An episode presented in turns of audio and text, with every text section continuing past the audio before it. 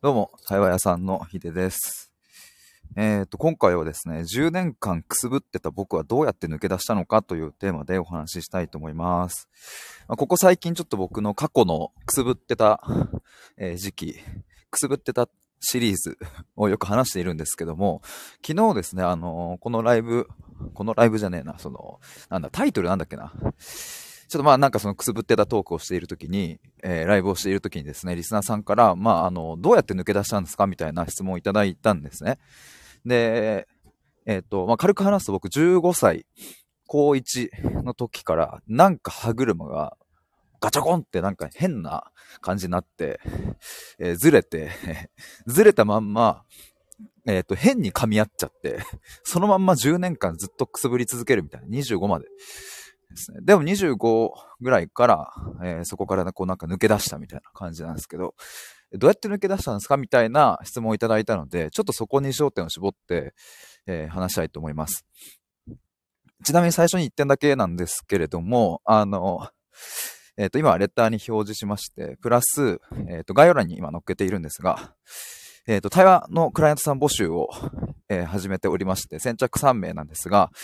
えっ、と、今ですね、すでに1人、1人、えっ、と、お申し込みいただいているので、残り、え2枠になっていますが、まあ、今回90分の対話セッション、単発ですね、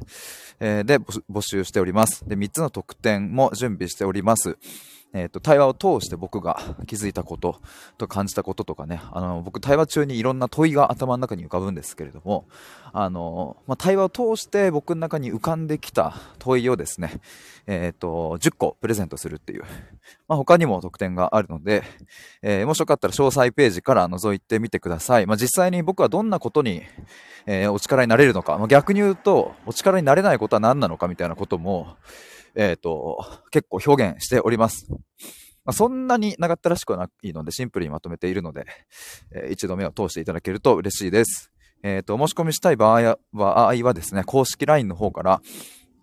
対話セッションに申し込みたいと、えーメッセージ一言いただけいただければ、えー受付完了になります。ということでお待ちしております。あ、ちなみに1月の31日までが受付の期限になっております。対話セッション自体は2月以降で、えーもちろん OK なんですけれども、2月1日からですね、僕、あの、開業届を出して、新しい対話のプログラムを、えーそちらをこうちょっと本格的にやっていくみたいな風にしようかなと今予定しているので、なので1月31日までの、えっ、と、期間になっております。ということで、えっ、と、本題に入りたいんですが、えー10年間くすぶっていた僕は、まあ、どうやって抜け出したのかっていう話をちょっとしたいと、え思います。で、まあこれ、あのね、本当にいろんな出来事というか、いろんなことがやっぱ複合的にいろいろえー絡み合ってるというか、なので、まあ、一個一個喋ってるとキリがないので、まあ端的にまとめるとどうなるかなと思ってですね、まあさっきカフェでいろいろちょっとこう書き出していたんですけれども、うんと、今日ね、今日時点、というかもっと言うと今、現時点での僕の回答なので、明日には言ってることが変わるかもしれませんが、でもね、大まかにここからずれないかなと思います。まあ、どうやって抜け出したのか、えの結論はですね、えっとね、もう圧倒的な価値観の深掘り、まあ、過去の深掘りと、えっと、もう徹底的に解釈を変更していく。上書きしていく。これです。もう一度言います。もう圧倒的に深掘りすることと、徹底的に解釈を変更することです。もうこれに尽きるかなと思います。もう一言に集約すればね、もちろん、まあ僕、去年とか一昨年とかね、あの、まあ母親のこともよく話してましたけれども、まあ母が癌になったりとかね、えっ、と、そういうところのきっかけもありますが、まあただ、母が癌になって亡くなるまでサポートしたというのは、まああくまで表面的な出来事でしかなくって、そこから僕は何を学んで、えー何をしていったかっていうところのがやっぱり重要で、それを言語化するとやっぱりもう圧倒的な深掘りと徹底的な解釈のもう塗り替、え。これに尽きるかなと思います。あ、ガンちゃんこんばんは。ちょっとなんかもう、あの、すでに暑苦しく話しておりますが、ちょうど今、えっ、と、本題に入ったところでした。なんか僕10年間ぐらいね、15歳から25歳くらいまで、まあ、僕は自分でね、暗闇のトンネルの中をさまよっているみたいな表現をしていたんですけれども、まあ、25ぐらいのタイミングで気づいたら抜けていたんですよ。抜け出してたんですよ。あれ？っていう。もうすでに自分は、なんか、あの、空が見える世界に を歩いていて、あれってパッと上見たら、あ、空見えるじゃんみたいな。あれトンネルどこ行ったと思ったら後ろの方にあったっていう感覚なので、えー、今日この日をもってトンネルを出ましたみたいな感じではないんですけれども、なんかね、くすぶっていたその時間に終止符を打ったんですよね、25歳の時に。ガンちゃん、へーっていう、お目目パチクリ絵文字ですね いや、そうなんですよ。で、これね、昨日、まあ、今日このライブ配信の1本前の、まあ、アーカイブ残ってるんですけれども、それを、あの、ライブ配信している時に、リスナーさんからですね、昨日かな、あの、25の時にどうやって抜け出したんですかっていう質問を、まあ、いただいて、で、でも昨日はちょっとテーマが違ったのでね、そっちにはあんまり触れずに、えー、そんなにこう話さなかったんですけども、ちょっと今日改めてそこをテーマに、どうやって抜け出したのかみたいなのをちょっと話そうと思いまして。ガンちゃんそんな期間があったんですね。そうなんですよ。僕最近ね、あの、自分の過去をクソくすぶっていた時期の話をね、ちょっと出して話してるんですけど、やっぱり、いやそう、ガンちゃんとかもずっと去年、一昨年かぐらいから聞いてくださっているわけですけども、なんかさ、その、それくらいこう、聞いてくださっている方でも、やっぱ僕ね、そういえばこのスタイフで、なんか自分の本当にクソみたいなあの時期。マジで何やっても空振りするし、全然うまくいかないし、かといって誰にも相談できない。助けても言えないし、だから心に蓋をしまくって、えー、ずっと逃げ回っていたあの時期の話を、えー、そういえばしてないなと思って。なんかスタイフと出会ってこうやって発信、えっ、ー、と、を本格的にやった時っていうのはもうすでになんかね、もうトンネル抜け出した感あるんですよ。もう会社も辞めてたし、なんか自分の人生歩み始めてる感があったから、結構多分僕の中でも、なんか伝えたいとか届けたいみたいな、そういう、まあなんか純粋な思いをここに乗っけてることが多かったんですけど、あの、やっぱその裏側の、裏側というかね、本当のリアルみたいな、まあ別に僕嘘ついたりはしてないからね、別にいつも言ってることは本当のものなんですけど、なんかもっと裏側のドロッとした部分とか、話してこなかったなと思って、で、最近ちょっとそれで、なんか、それを話してみようブームが僕の中で起きているっていう。で、えっ、ー、と、今日もそんな 感じなんですけども。で、まあ、どうやって抜け出したのかっていう、25の時に。っていう話をしてて、で、さっき言ってたんですけど、あの、まあ、繰り返すと結論は、もう圧倒的な深掘りと、もう徹底的に解釈を変えていくっていう、えこの二つかなと。まあ、圧倒的な深掘りって何かっていうと、えっ、ー、と、言い換えればなぜっていうことですね。えっ、ー、と、僕はですね、例えば焼き鳥が好きなんですか？じゃあなんで焼き鳥好きなんですか？えー、これこれこういう理由だから、それはなんでですか、まあ、なんでなんで攻撃ですよ。まあ、お子さんいる方だったらなんでなんでっていうね、質問とか、えよくされるんじゃないかなと思うんですけれども、なんでっていうのを、あの、なんだろうな、一人で、えずっとなんでなんで攻撃を別に僕自身に向けていったわけではないです。えっと、そこにあったのはやっぱり対話ですね。対話っていうものがありましたけれども、うーんと、だからな、んだろうな。別にその対話の相手から、なぜなぜなぜなぜってずっと問われたわけじゃなくって、もちろんそのいろんな角度の質問を通して、まあ、結果的になぜっていうところが深掘りされていったっていう話なんですけれど、まあ、でもそれを一言でまとめるならやっぱりなぜっていう縦方向の、えっ、と思考の深掘りですね。だからイメージで言うと、あの、地面をとにかく下へ下へと掘っていって、まあ、地球の、まあ、核に向かって掘っていくという感じです。日本から掘ってもブラジルから掘っても、たどり着くその中心地点ってまあ同じだと思うんですけど、まあイメージそんな感じですね。でもとにかく縦、下へ下へと、えっ、ー、と、深掘っていくっていうのを、もうそれをもう本当に圧倒的にやったなと思います。なんか。で、それは、うんと、まあ母が癌になったことがきっかけっていうのはありますが、まあそもそも、まあ、僕自身がそういう思考をよくしていたっていうのは、まあ一つ、うんと、この抜け出せたっていうことへの、まあ、大きな要因かなと思いまして、まあ、特に大学生の時に自己分析めっちゃやったし、僕自身もやったし、後輩たちの自己分析も、あのね、合計200時間ぐらいね、一人一人と向き合って対話してね、まあ、あの、延べ4、50人ぐらいかな。ちょっと正確な数字はわかんないですけども、まあでも200時間ぐらい池袋のカフェにこもってですね、あの、たくさんお手伝いをさせていただいたんですけれども、要は僕自身も自分の思考を縦に掘っていった、プラス、まあ、当時その僕じゃない、他の人ね、後輩の人生とかをもう本当にね、あの、縦縦掘りまくるっていう経験をもうずっとしてったんですよ、当時。だから僕、本当に、その、まあ、一人一人と向き合う時に4、5時間ぐらいまあ話してたんですけど、カフェで。まあ、その人の0歳から人生を聞くっていうのを、もうずっとやってて。だからまずそもそもそういう縦方向への思考っていうのが、まあ、僕自身結構得意だったっていうのもあるかもしれないですね。まあ、あとはその、幼少期から人間ってなんで生きてるんだろうとか、まあ、そういう漠然としたなんか問いというかね、まあ、宇宙は何だろうとかね、そういうものとかを考えたりする機会はやっぱり多くって、僕もなんでなんで番だったので、なんかそこでベースの思考は培われたのかなとは思いますけれども、まあ、っていうベースもありながら、えっ、ー、と、まあ、この25のタイミングで、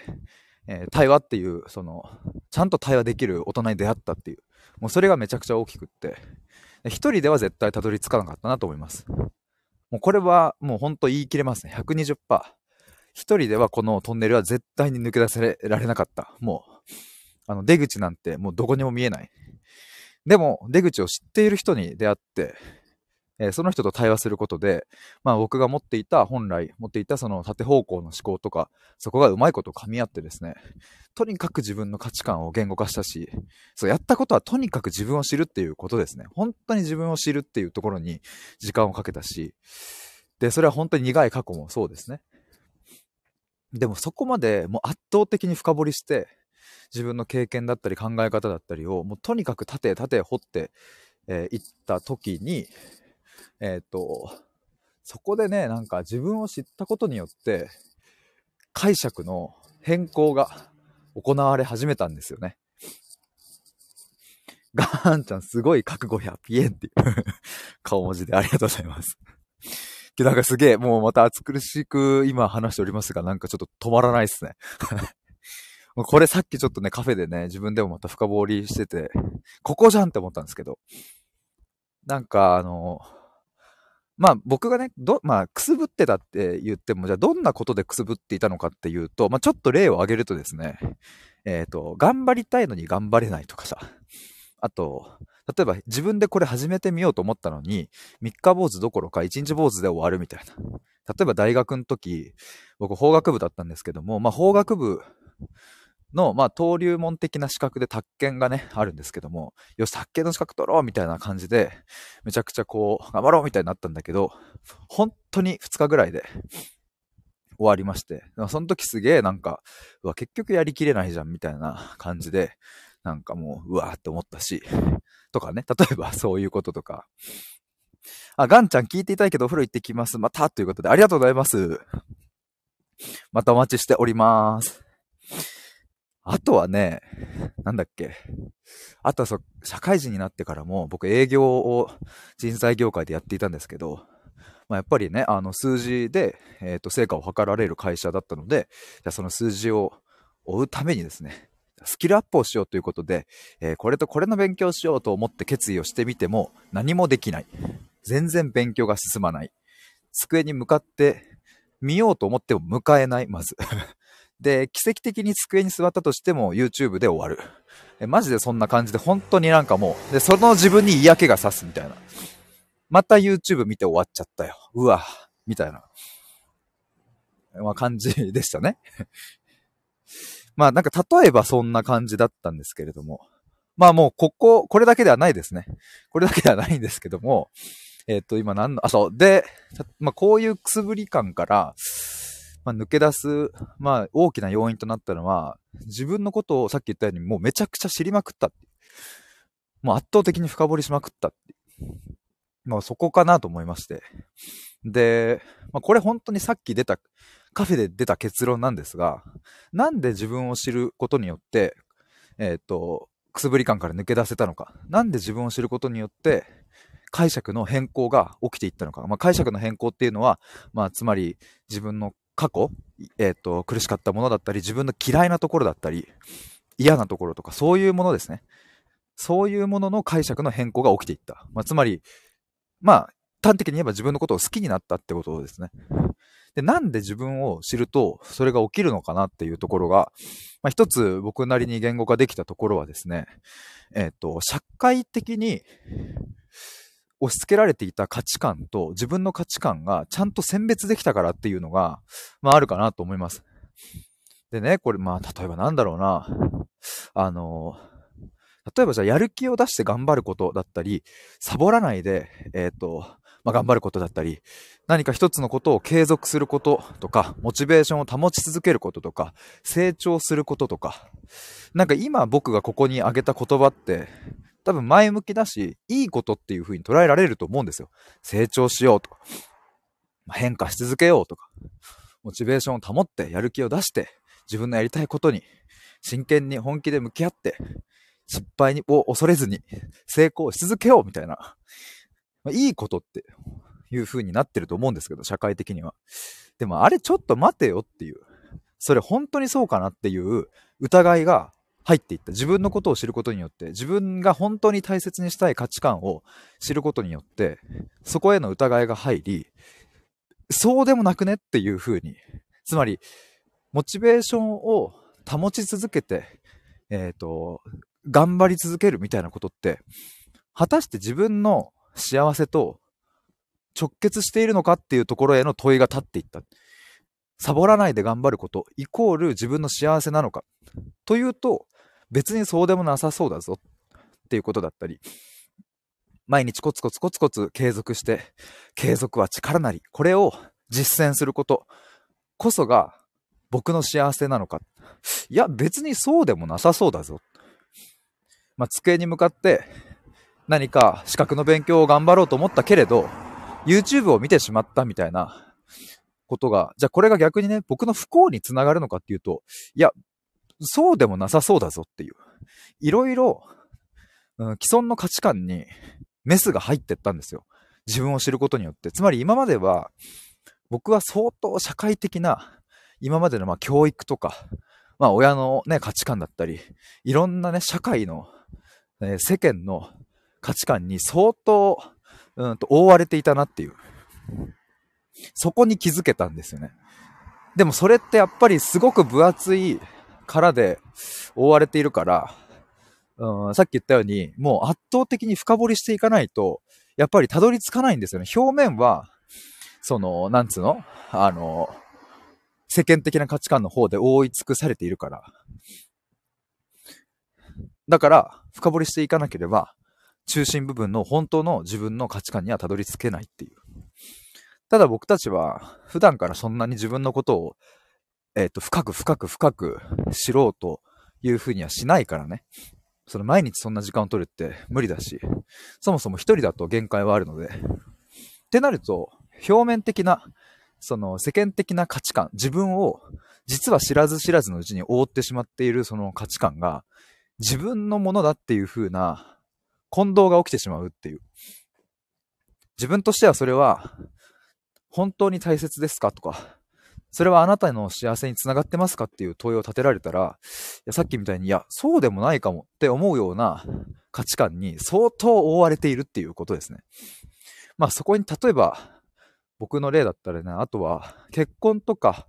子供とかも入るかもしれないですね。僕は昔からもう幸せな家庭を築くんだみたいなことを言ってましたが、絶対にそれがないとあなた幸せになれないんですかって言われると、まあ、別にそうでもないぞっていう。いや、むしろ、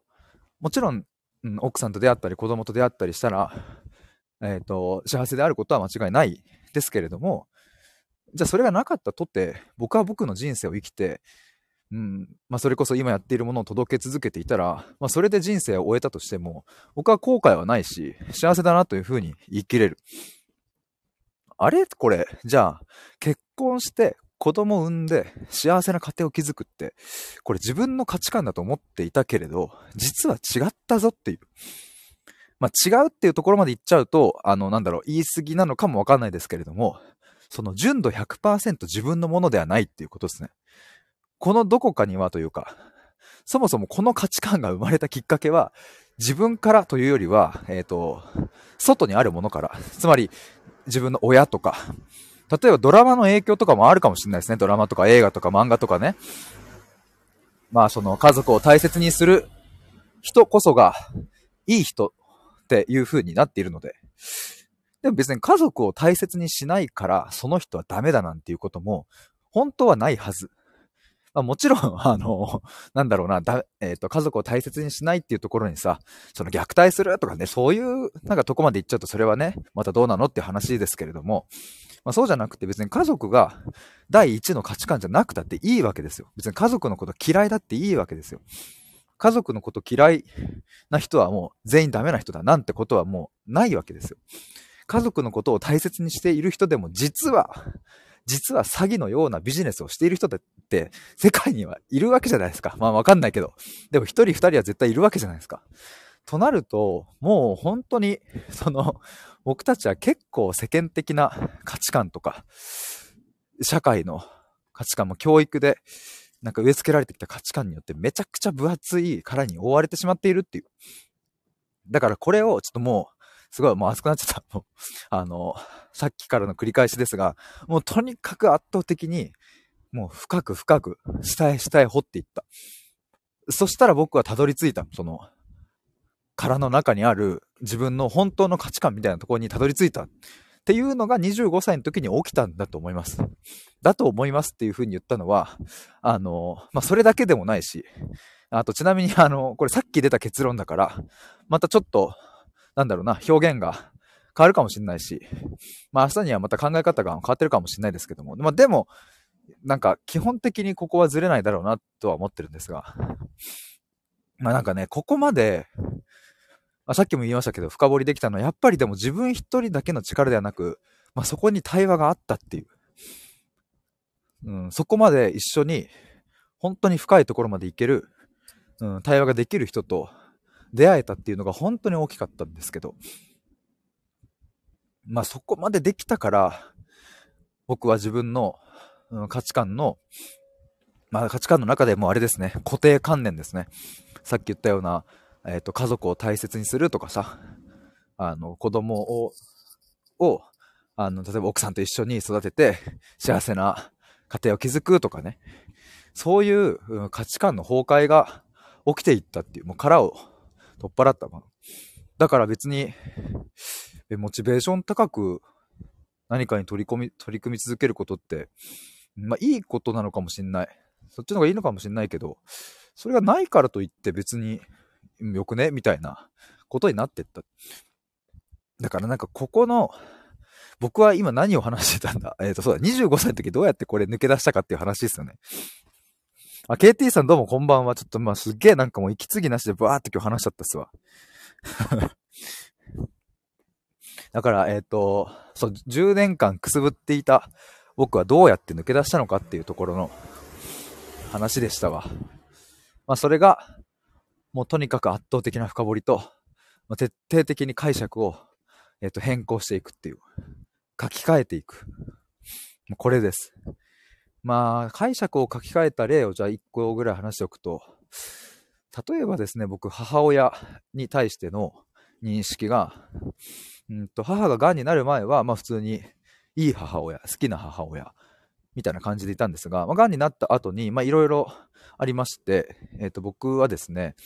えっ、と、母が亡くなる4ヶ月くらい前に自分が幼少期から溜め込み続けていた、えー、両親、まあ、特に母親に対する怒り、まあ、父親にもあるか、それを両方ともに、もうとにかくブチギレ、ブチギレ大祭りで伝えまくったっていう一件があったんですけれども、その後に、うん、また、より良い関係性になれたんですがね、えー、最後亡くなるまでには、もちろん、あの、いい関係性になれたんですけれども、そこで起きた、えっ、ー、と、価値観の、解釈の、まあ、れですね、固定観念の変更、どんなことが起きたかっていうと、母親のことをあのちゃんと嫌いになったっていうところが、うん、めっちゃ大きいですね。あの、本当に嫌いになったし、えっ、ー、と、マジで本当にブチ切れてる時は、心の中で死んでしまえと、あの、思ったし、うん、夢の中で母親に死ねって怒鳴りつけて、実際にその死ねっていう声を、まあ、僕は発してその声で目覚める日、みたいな朝もありましたし、まあ、本当にそれ嫌だったですけどね。まあ、そういう中で自己嫌悪にも陥りながら、でもちゃんと母親のことを嫌いになって、で、まあ、過去母親から言われた言葉だったり、傷ついた、えー、その経験とか時間みたいなものは、もう取り返しがつかないものだっていう風に認めたから、めっちゃ絶望したし、うん、それをでも取り戻せないんだっていうのを、あの100%母親のせいにしたし、でもその後に起きてった変化は、じゃあどうするっていう、自分。母親のことがうざい。もう死んでもいいと。あの、もうお前のせいだ。自分が、僕が自信が持てなかったりとか、人に対してビビってしまったりとか、人の目を気にしてしまって、うん、自分の素直な感情が出せなかったり、もうそれ全部母親のせいだということを、うん、そこで決めた瞬間に起きたのは、まあ今言ったように、じゃあどうするっていう。お前これからも生きていくんだろうっていう。みたいなこととかね。っていうのが、あの、だんだんと起きていったときに、でもその後にね、起きたのは、うんと、まあいろいろちょっと、まあ若干省きますけれども、でも、母親も子供時代があって、幼少期があって、で、その母親からまた育てられていた。つまり、まあ僕のおばあちゃんですね。おばあちゃんまだ生きてるんですけれど、そのおばあちゃんは戦争を生きてきたおばあちゃんですね。そんなおばあちゃんに育てられていた母親は、うん、相当我慢することがあったっていうことを僕は知りましたし、うん、ばあちゃんの性格を見ていてもきっとそうだろうなっていうことは想像つきました。から、母は母で、まあ、幼少期から、まあ、子供学生時代に至るまで、ずっときっと押し込めていたものがあったんだろうと。で、そんな風に想像していくと、そのおばあちゃんも子供の頃があって、で、その子供の頃っていうのはもうまさにね、それこそ戦争中でもありますし、まあ、あの、なんだろうな、昭和、えー、の価値観、まあ、いわゆるこうなんか、亭主関白的なね、家、そっちのが当たり前だったりとかするような時代ですけれども、そんなおばあちゃんも子供時代があって、きっと我慢することたくさんあって、えっ、ー、と、押し込めていた何かがあると。っていうふうに見ていったときに、うん、この流れというか、こうやって考えていくと、あれこれ、もう永遠と続かねっていう。おばあちゃんにも子供時代があった。そのおばあちゃんにもお母さんにも、さらにそのお母さんにもおばあちゃんにもっていう風に、なんかそういう風に、この、まあ世界をというか、まあこの命命のつながりを見ていったときに、うん、なんか母親のその、うん、過去の僕に対して、すごくわーってひどいことを言ったりとかしたその言動って、なんか母親だけのせいじゃないなって思ったんですよ。つまり、母親の母親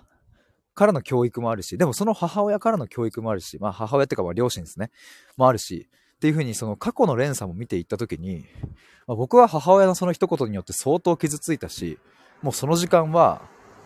今はもう取り戻せないけれども、でも解釈が変わった。母のせいではないっていうか、母だけのせいではない。みたいな感じで変わっていったんですよ。そうするとですね、僕はさっきはもう死んでしまえと、母親なんかもういらねえと、あの、思っていた僕はですね、またさらに、あの、価値観の、えっ、と、解釈がどんどんどんどん変わっていって、うん、なんか、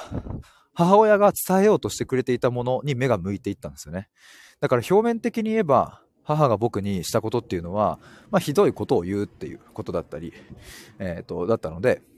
うん、それって大人としてどうなんみたいなところですが、でもその本当の真の思いは何かっていうと、僕に幸せになってほしいっていう純粋な、そういう気持ちだったっていうところまでたどり着いた。だから、今僕は母をどう捉えているかというと、大嫌いだし大好きだっていう。でも、総じて僕は母を愛していると思うし、心からそう思うし、あの、この家に生まれてよかったって今は思えている。でも多分ここまでやんなかったら、ぶっちゃけ無理だ。こんなことは思えなかったし、母親のことを嫌いだなんていうことは、あの、まさかこんな SNS で堂々と、うん、言えるなんてことはないし、多分その気持ちにも気づいてなかったと思います。でもなんか、これが正直な思い。もう大嫌いなところもある。ほんとクソだなって思うとこもあるし、でもほんと大好きだし、うん、最後、癌の、ほんと亡くなる直前なんて、自分の体もきつくてたまんないのに、もうめちゃくちゃ美味しいご飯いっぱい作ってくれて、まああれはもうなんか、ずっと忘れない味だなと思うんですけど、とかね、まあ僕が高校野球の時に怪我をしたらさ、めちゃくちゃこう病院調べてくれたりして、まあ、夜間でもやってるところに行ってね、なんとか僕肩を治したりとか、もうめちゃくちゃ良くしてもらって、大好きなところもたくさんあるし、みたいなところを、なんかちゃんと住み分けしたなっていう感じです。すいませんな、今日すっげえ熱く、マジで、あの、息してんのかな？って思うくらいちょっと、すごいもうノンストップで喋り続けてますけど、まあ、なんかね、あの、解釈の変更とはつまりそういうことですね。僕の中に起きたものは。まあなんか、あの、他にも、たくさんあります。それこそ、成長とかさ、モチベーションを持ち続けるとか、やる気を出し続けるとか、え頑張り続けるみたいなところへの、うん、何か執着していたものが剥がれていったんですけれども、あの、まあそういうね、変化だったりとかもありますし、なんかね、そういうものが、24、5、6、そこら辺で起きていって、まあ、だから、25くらいのタイミングで、まあ、気づいたら僕は、この10年間のくすぶっていた、長い長い暗闇のトンネルに、まあ、ついに終止符を打ったっていう。だからまあ今の僕はそのトンネルからようやく抜け出したし、だからなんかついに自分の人生が始まったなっていう感覚があるんですけれども、まあきっとこの先も何かのタイミングでトンネルの中に入ったりとか、なんか暗い谷底に落ちたりとか、まあすることはあるとは思いますが、っていうかまあ長い人生なんでね。まあでも、そんな時にも、あの、まあこの経験があったからっていうのは、とっても後押しになると、えー、そういうふうに信じていますし、まあ、それは間違いないなと思うので、まあこの10年間の何メートルぐらいあったんでしょうかね。この長いトンネルをちゃんと抜け切ったっていうのは、まあ、すごく大きな財産だなというふうに思います。やばい。すげえ喋った。すいません。あのー、こんなになんか暑苦しく喋ったのも久しぶりっすわ。聞いていただいてる皆さんありがとうございます。なんか、あの、ちょっとね、でもここの話ね、やっぱね、もう30、今30分ですけれど、30分じゃもう語り尽くせないぐらいあるわ。でもちょっともう一回繰り返します。そのくすぶってた僕はどうやって抜け出したのか。もう圧倒的に深掘りして、自分のことをもう知りまくること。とにかく知りまくる。そして社会的な価値観とか親からの価値観とちゃんと区別する。自分の価値観は何かっていうことをちゃんと知るっていうこと。そしてそれができると、固定観念の、えっと、解釈の変化が起きていく。その変化が起きると、うん、まあシンプルに自分のことを、まあ、好きになるし、そういうことだったのかっていう謎解きができるし、うん、なんかそうなってくると気づいたらトンネルから抜け出しているという、そんなところでございます。というわけで、めっちゃ話しましたが、皆さん最後まで聞いてくださってありがとうございます。今ですね、ちょっと対話のクライアントさん募集とかもしておりますので、もしよかったら詳細ページ覗いてみてください。ということで、ありがとうございました。喋ったわ。お疲れ様でした。ありがとうございます。ではでは、失礼します。皆さんちょっと寒いので体調にはお気をつけください。バイバーイ。失礼します。